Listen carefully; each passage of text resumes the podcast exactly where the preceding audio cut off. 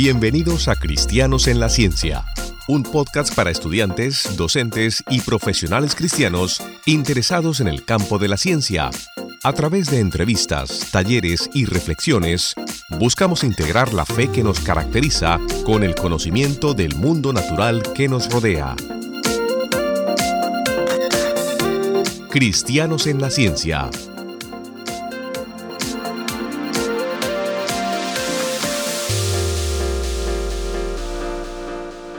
Una de las razones que me motiva a crear un espacio como el de Cristianos en la Ciencia es querer concientizar a la audiencia de la necesidad que tenemos los cristianos de profundizar en nuestra fe. Los retos sociales del siglo XXI requieren integrar el pensamiento cristiano teológico con otras vertientes del conocimiento como lo son la ciencia y la educación. Una de esas áreas que demanda la integración entre el conocimiento científico y la fe cristiana es el tema de la maternidad subrogada, comúnmente conocido como vientres de alquiler. Y aunque podría comenzar proveyendo datos científicos acerca de este asunto, prefiero introducir el tema usando una parábola que resalta las implicaciones éticas de la subrogación gestacional. Margarita es una joven de 29 años con educación universitaria y una carrera en el campo empresarial. Pero a la luz de una pandemia, su negocio de venta de ropa y artículos para damas no está rindiendo el fruto esperado. En una de esas tardes, en la mesa de su hogar, junto a sus dos niños, Margarita se topa con un anuncio en Facebook que dice, se busca madre subrogada. Si eres una joven de entre 22 y 30 años, que haya dado a luz anteriormente, podrías recibir de 50 mil a 70 mil dólares por rentar tu vientre a una pareja que busca encargar un niño. Llámanos para una consulta al 1-800 Vida Feliz. Margarita cumplía con todos los requisitos del anuncio. Como madre soltera y dueña de un negocio en problemas, la remuneración que recibiría por rentar su vientre podría ser el milagro financiero que tanto ella necesitaba. El dinero le ayudaría a saldar sus deudas y rescataría su negocio de la quiebra. Aún teniendo dudas acerca de lo que su familia pensaría de ella si rentase su vientre, Margarita sentía que no tenía otro remedio. Así que tomó el teléfono y marcó el número del anuncio para buscar más información. Por el otro lado de la ecuación se encuentran Marcos y Lucas, una pareja joven de homosexuales que busca tener un hijo con sus rasgos biológicos. Lucas trató de convencer a su hermana Leticia para que gestara un hijo de Marcos por medio de inseminación artificial. De esta forma, estos podrían tener un bebé con los rasgos de Marcos y el historial genético de la familia de Lucas. Leticia se negó a prestar su vientre para este proyecto, pero accedió a donar sus óvulos para que pudieran crear un embrión mediante fertilización in vitro.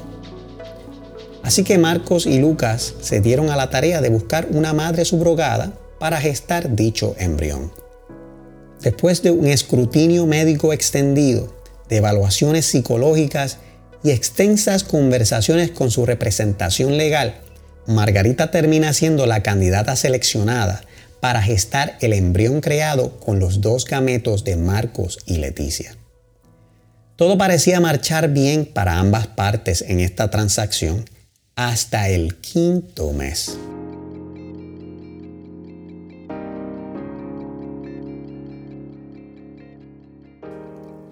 Después de un ultrasonido rutinario, se descubre lo inesperado el bebé el cual Margarita está gestando tiene labio leporino y paladar hendido, un quiste en el cerebro y defectos cardíacos graves. Imposible, ripostó Marco. El diagnóstico genético preimplantacional hecho por la clínica de fertilidad había garantizado que el embrión no sufría de anomalías genéticas. Después de diversas pruebas se confirma que el feto evidentemente tiene problemas congénitos severos. Esta noticia desencadena una tormenta emocional y legal entre las partes envueltas en este asunto. Lo cierto es que Marcos y Lucas querían un descendiente biológico, pero no como el que Margarita hospedaba en su vientre. Estos argumentaban que no era justo traer una vida al mundo para sufrir. Por otro lado, Margarita había dejado saber antes de comenzar el proceso que ella no se prestaría para abortar a la criatura, dado a sus convicciones religiosas. Sin embargo, la pareja se amparaba en una cláusula ambivalente en el contrato de subrogación que estipulaba la terminación del embarazo en caso de defectos congénitos. Margarita, que ahora tiene 23 semanas de embarazo, sabía que nadie podría obligarla a abortar en su jurisdicción después de las 24 semanas. En una movida de desesperación, los padres comisionantes le ofrecieron a Margarita 50% de la remuneración acordada si ella decide terminar el embarazo. Margarita se niega rotundamente diciendo que no podría vivir con su conciencia si terminara el embarazo del bebé en su vientre. A todo esto, los padres intencionales, que ahora no desean serlo, amenazan con invalidar el contrato y dejar que Margarita se haga cargo del niño en su vientre. La representación legal de Margarita le informa que eso no es posible, dadas las pautas estipuladas por el contrato. La discordia y la incertidumbre en todo este proceso lacera la relación entre Marcos y Lucas y ahora han decidido disolver su relación sentimental. Relegado queda el varoncito en el vientre de Margarita, el cual no carga responsabilidad alguna por las decisiones de todos los adultos envueltos en esta trifulca. Ahora debemos preguntarnos, ¿es esta la manera que un ser humano, creado a imagen y semejanza de Dios, merece ser procreado? Esta saga que parecería ser sacada de una novela de Benito Pérez Gardós no está muy lejos de la situación de Crystal Kelly, una madre subrogada de 29 años en el estado de Connecticut que fue manipulada por medio de incentivos económicos de los padres intencionales para que abortara el bebé subrogado cuando se descubrió que éste tenía problemas congénitos severos. Hay mucha tela que cortar en este escenario ficticio. Pero primeramente hay que puntualizar que el alquiler de vientres ya es una realidad vigente en la sociedad americana. La pregunta clave aquí es, ¿es la subrogación un tratamiento clínico o una comodidad reproductiva? La respuesta simple es depende del país o la jurisdicción que usted se encuentre. Esto nos lleva a revisar algunas definiciones importantes. Uno de los principios morales de la medicina establece que el propósito de los tratamientos médicos es atender una situación de carácter clínico, donde los individuos afectados han perdido la capacidad de llevar a cabo una función que de otra forma hubiesen podido lograr por sí mismos. Fijémonos cómo la Sociedad Americana para la Medicina Reproductiva, the American Society for Reproductive Medicine, define la infertilidad. De acuerdo a estos, la infertilidad es el resultado de una enfermedad, una interrupción, cese o trastorno de las funciones, sistemas u órganos del cuerpo, del tracto reproductivo masculino o femenino, que impide la concepción de un niño o la capacidad de llevar un embarazo hasta el parto. Si el alquiler de vientres fuese un tratamiento médico, entonces esperaríamos que este tipo de práctica estuviese disponible solo a parejas heterosexuales con un diagnóstico de infertilidad.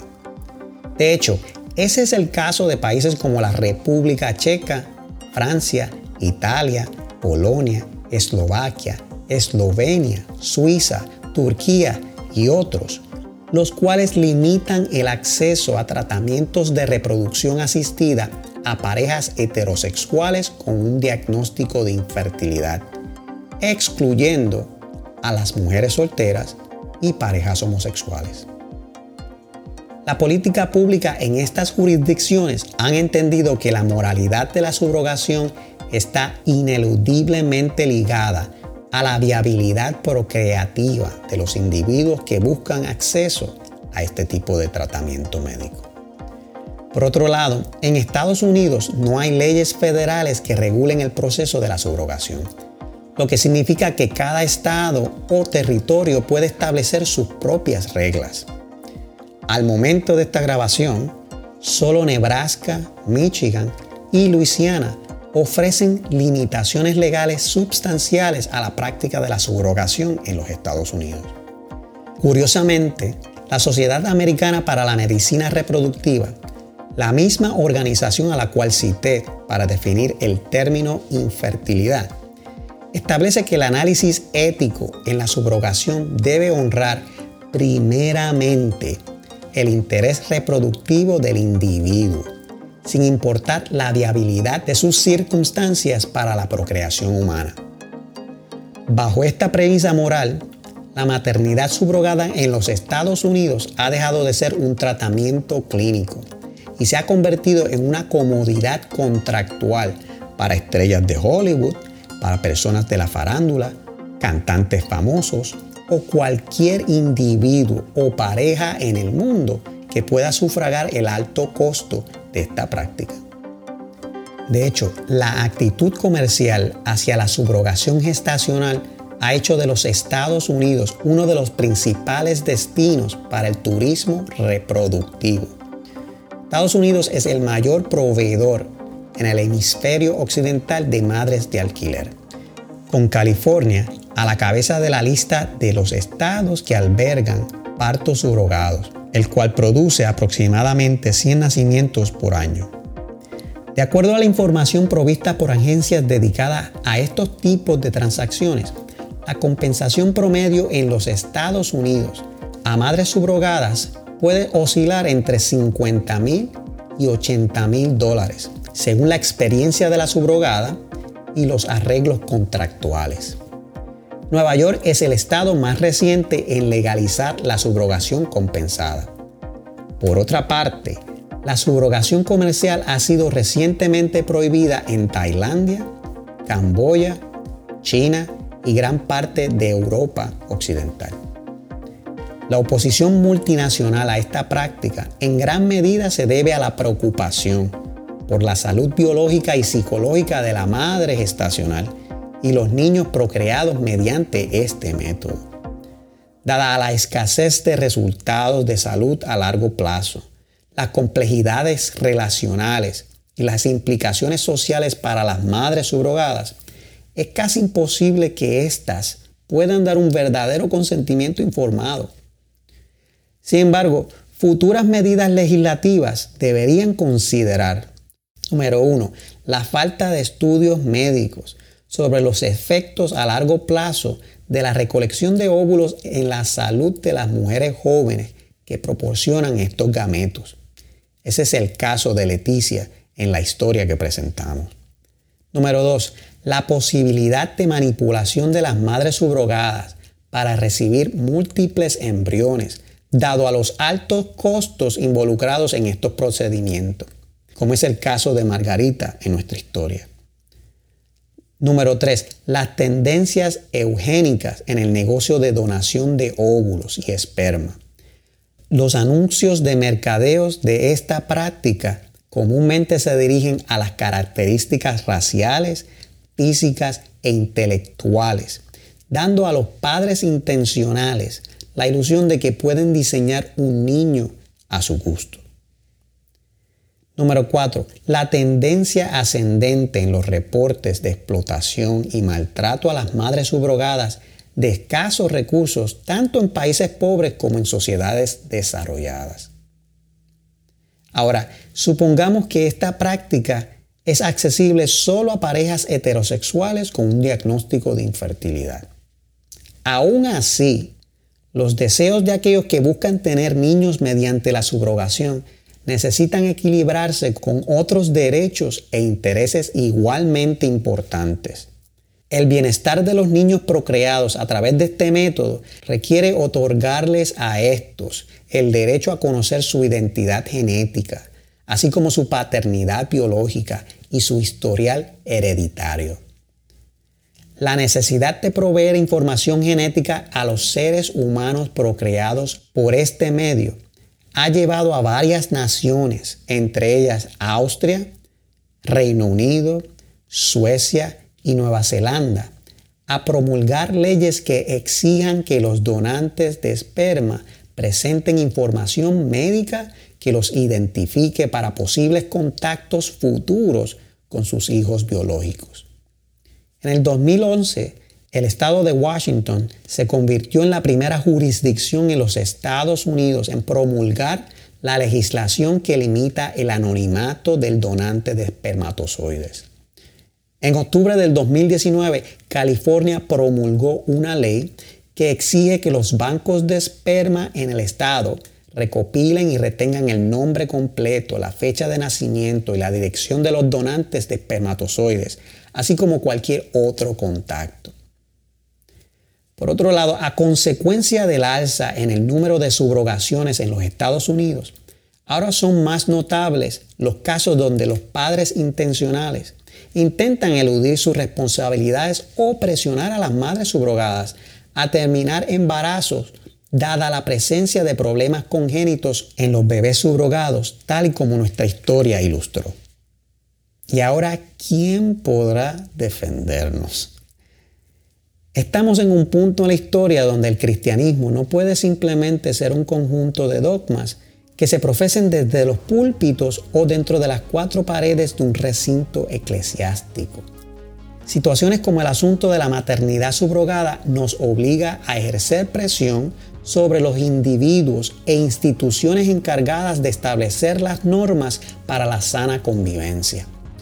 Dado a la desregularización de la subrogación en el plano legislativo en los Estados Unidos, los cristianos en jurisdicciones como en Puerto Rico, por ejemplo, se ven obligados a actuar de manera firme en contra de los riesgos eminentes a la salud que este procedimiento presenta para los sectores más vulnerables de nuestra sociedad, como lo son las mujeres de escasos recursos económicos y los niños por nacer ignorar asuntos concernientes a la reproducción sexual humana es promover indirectamente valores contrarios a las normas establecidas por Dios en el mundo natural. Tener la capacidad para manipular normas reproductivas en la naturaleza no nos da el derecho de abusarlas y mucho menos de usarlas en maneras no intencionadas. Te invito a leer mi reporte más detallado acerca de este asunto en la página web cristianosenlaciencia.com. Así nos ayude Dios. Gracias por sintonizar este podcast. Búscanos en Facebook o Instagram bajo el nombre Cristianos en la Ciencia. Allí podrás dejarnos tus comentarios o ideas para futuras conversaciones. Suscríbete al podcast en tu plataforma de audio favorita y comparte nuestro contenido con tus amistades. Cristianos en la Ciencia.